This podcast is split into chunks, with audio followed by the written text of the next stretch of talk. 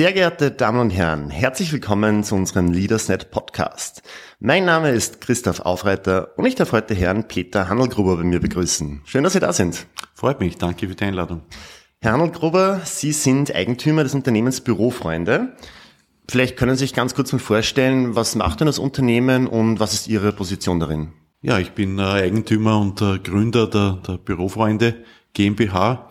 Äh, unser Team ist im ersten Bezirk angesiedelt und wir kümmern uns um äh, Büro- und Arbeitswelten.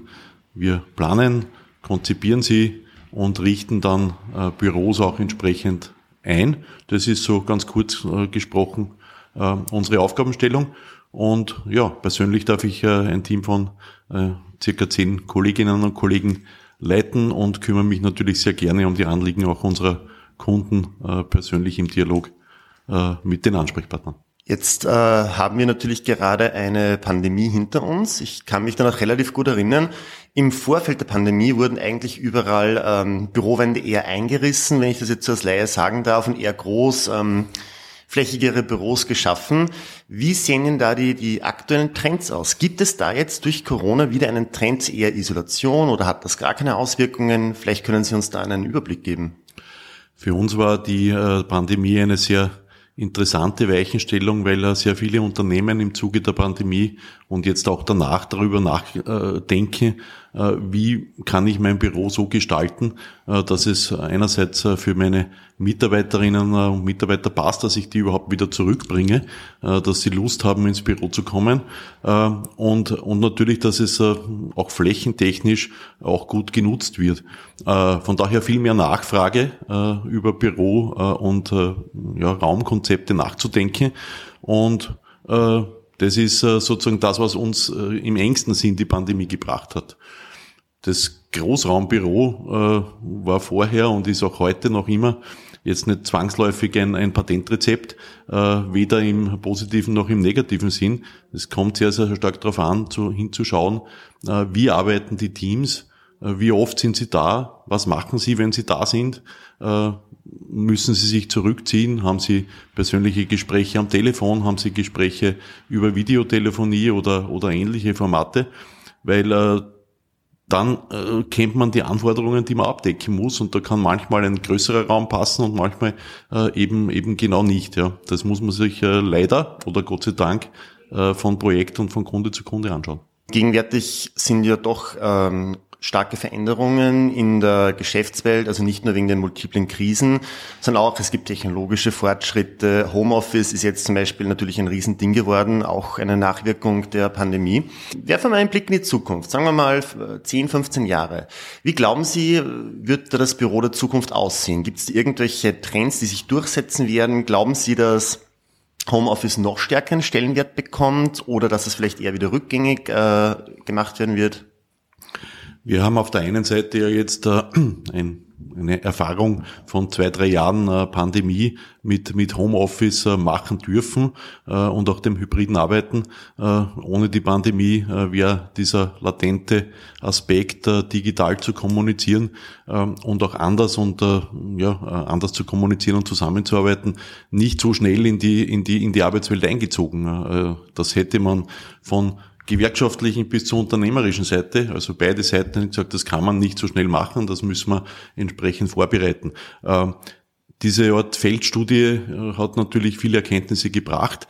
Äh, objektiv betrachtet sage ich, ist es zu früh, um schon äh, zu sagen, wie viel Prozent Homeoffice wird bleiben oder wird in zehn Jahren entsprechend das, das Maß aller Dinge sein. Ich glaube, der entscheidende Punkt ist tatsächlich, dass man auf die, auf die Tätigkeiten der Teams schaut, wie arbeiten die und dann äh, eben einen Ort Büro äh, zusätzlich zu einem gewissen Anteil äh, Homeoffice, daran glaube ich, das wird bleiben, ähm, auch etabliert, wo man sagt, das ist eigentlich der Ankerpunkt, äh, der auch äh, soziale Komponente hat, der technologisch passt, das ist eigentlich der beste Ort, äh, um an diesem Tag, wo man im Büro ist oder an den Tagen, wo man im Büro seine, seine Arbeit verrichtet, gut unterstützt zu werden. Dann, das ist halt besser als zu Hause.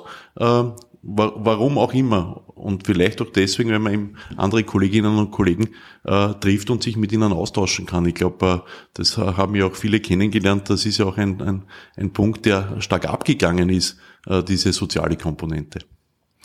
Ja, wenn ich jetzt zehn Jahre in die Zukunft schaue, äh, ich denke, es wird ein, ein hybrides Konzept sein, äh, aber ich denke, dass der Ort selbst auch äh, für die Unternehmen, wo man dann mit Kolleginnen und Kollegen zusammentrifft, wo man neue Kollegen onboardet, wo man sich mit Kunden abstimmt und so weiter, dass der immer noch eine große Relevanz haben wird, vielleicht sogar mehr als in den letzten Jahren und vielleicht auch bewusster und ein bisschen anders von der Ausstattung. Und stellen wir uns jetzt mal vor, ähm, Szenario, ich bin ein junges Startup, habe mir jetzt mein erstes, also meine erste Bürofläche gemietet und möchte das einrichten lassen und komme zu Ihnen. Wie wird jetzt im, äh, im Durchschnitt die, die erste Beratung aussehen? Also wie, wie würden Sie das anlegen? Wie wird das Ganze starten?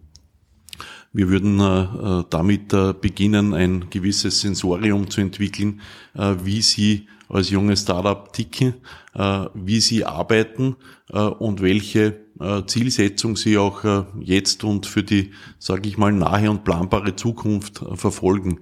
Das hat ein bisschen mit Kultur zu tun, das hat mit Arbeitsinhalt zu tun, das hat mit, äh, mit der Art und Weise der Kommunikationsmittel zu tun und letztlich auch äh, mit der Frage, wo will man hin, wie schnell will man äh, Dinge auch etablieren, wie schnell will man gegebenenfalls wachsen.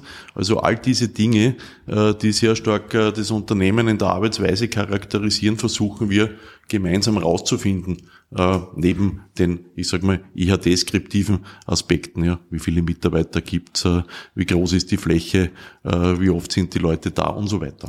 Das wäre die, äh, die nächste Frage gewesen. Gibt es da einen, einen Unterschied zwischen, ähm, wie Sie ein Projekt, sag ich mal, angehen, gemessen an der, der Firmengröße, oder ist das eigentlich äh, nicht relevant?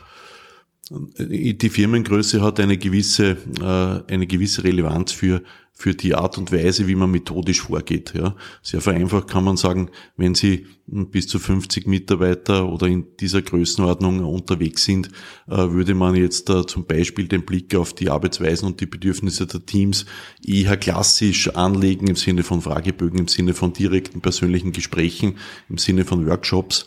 Äh, ab einer gewissen Unternehmensgröße empfehlen sich dann auch andere Methoden wie digitale Befragungen und Auswertungen. Aber äh, Im Wesentlichen, der größte Unterschied, den wir sehen, ist eigentlich äh, die Frage, äh, was hat äh, das Unternehmen an, an Informationen über die aktuelle und über die zukünftige Organisationsstruktur und Arbeitsweise sich selbst schon erarbeitet. Äh, da gibt es manchmal ein sehr großes Bewusstsein, wo man hin will, wie man es haben will und äh, warum. Ja, dann kann man auf dieser Basis starten und äh, nachjustieren. Äh, manchmal ist man noch relativ, äh, wie soll ich sagen, unbedarft und sagt, wir ziehen in ein neues Büro und das ist schon so ziemlich alles, was wir wissen. Ähm, Nochmal angesprochen auf den vermehrten Trend. Sie haben es ja schon gesagt, Sie gehen von einem hybriden Arbeitsmodell eher in der Zukunft aus, dort wo es möglich sein wird. Wie, Sie, wie genau beeinflusst das Ihr Geschäft? Also ist es schon passiert oder glauben Sie, das wird kommen, dass zum Beispiel ähm, Privatpersonen zu Ihnen kommen und sagen, ich arbeite äh, zwei Tage die Woche remote und habe da ein eigenes Zimmer, also quasi mein Arbeitszimmer. Ähm, ist das schon passiert, dass hier in der Richtung gefragt wurde, ob man das einrichten kann oder glauben Sie, dass so etwas kommen wird? Äh, offen gesagt, wir arbeiten für, für einige Unternehmen, äh, denen wir helfen, sozusagen aus der Unternehmenssicht heraus selbst den Mitarbeitern ein entsprechendes Equipment, äh, Mobilar für äh, das Homeoffice zur Verfügung zu stellen. Sozusagen äh, liefern wir ans Unternehmen, äh, also das Unternehmen bezahlt das Equipment, äh, hat eine gewisse Standardisierung vorgenommen, zum Beispiel einen höhenverstellbaren Tisch, zum Beispiel gewisse Lichtsituationen, zum Beispiel eine äh, gewisse Qualität von Arbeitsstuhl. Äh, das passt auch nicht für alle und das ist genau dann der Punkt, dass äh, das Homeoffice selbst ein sehr individuelles Thema ist und äh, noch nicht so viel Bewusstsein da ist äh, bei jedem Einzelnen, was braucht man denn da insbesondere, um eine gute, vernünftige Ergonomie auch abzudecken. Ja? Wenn Sie so wollen, äh, ist die ganze Branche äh, der Büroplaner und Ausstatter über viele, viele Jahre sozusagen äh, durch die Unternehmen gezogen und man hat sich bemüht, inklusive der Arbeitsinspektoren und so weiter, die Arbeit, das Arbeitsumfeld zu verbessern. Äh, und ergonomischer zu gestalten. Die Pandemie hat da einen ziemlichen äh, äh, quasi Strich durch die Rechnung gemacht. Auf einmal sind alle äh, am Küchentisch, am Sofa äh, und so weiter gesessen und haben mitunter das sogar auch äh, angesprochen gespürt, dass sie halt Rückenschmerzen und dergleichen bekommen haben. Äh, das heißt, äh, das Bewusstsein trotz allem jetzt zu sagen, wie gestalte ich meine meine Homeoffice-Umgebung auch in meiner privaten Wohnung ist natürlich ein sehr persönliches Thema. Und äh, da gehen viele einfach äh, online shoppen, manche gehen zum Ikea, äh, manche lassen sich beraten, äh, hat auch ein bisschen mit Aufmerksamkeit und, und auch Budget zu tun, sage ich ganz offen. Jetzt sagen wir noch, ähm, ein äh, jemand hört diesen Podcast und überlegt sich, boah, das wäre eigentlich was für mich. Was für Qualifikationen müsste man eigentlich haben, um bei Ihnen zum Beispiel als Mitarbeiter anfangen zu dürfen? Äh, das Thema äh, Büroplanung und Einrichtung äh, hat natürlich viele Facetten. Also es kommt darauf an, ob Sie jetzt im Vertrieb und in der Kundenberatung mitarbeiten möchten oder im Speziellen in der Planung, wo man doch eine, eine gewisse Grundausbildung, wie zum Beispiel Innenarchitektur oder HTL Mödling oder ähnliches mitbringen sollte und die, die Tools verwenden sollte, äh, die man zur, zur Planung braucht. Äh, das eigentlich äh, Relevante ist, wir brauchen Kolleginnen und Kollegen, die sozusagen für das Thema Interesse haben, Neugier haben und brennen und zu sagen, es macht mir eigentlich Spaß, mit Unternehmen zu arbeiten und deren Arbeitssituation so weit zu ändern, dass es dann für die Mitarbeiterinnen und Mitarbeiter besser funktioniert und die dort nicht nur gut arbeiten können, sondern auch Spaß haben und, und gern hingehen. Ja. Das ist sozusagen unser, unser Antrieb und wenn man dieses Bild äh, teilt und äh, der Lust hat, äh, dann kann man sich gern bei uns melden. Äh, dieser Antrieb ist wichtiger als äh, die Qualifikation im engeren Sinn. Ja, ich meine, dass sie ein bisschen ein kaufmännisches Verständnis haben müssen, ein bisschen ein räumliches Verständnis und äh, auch äh, im Dialog mit dem Kunden ein gewisses Maß an Empathie an den Tag legen sollten. Das ist klar, aber vieles im Speziellen kann man lernen. Ja. Gut, Herr Hamelgruber, ich bedanke mich fürs Gespräch. Vielen Dank.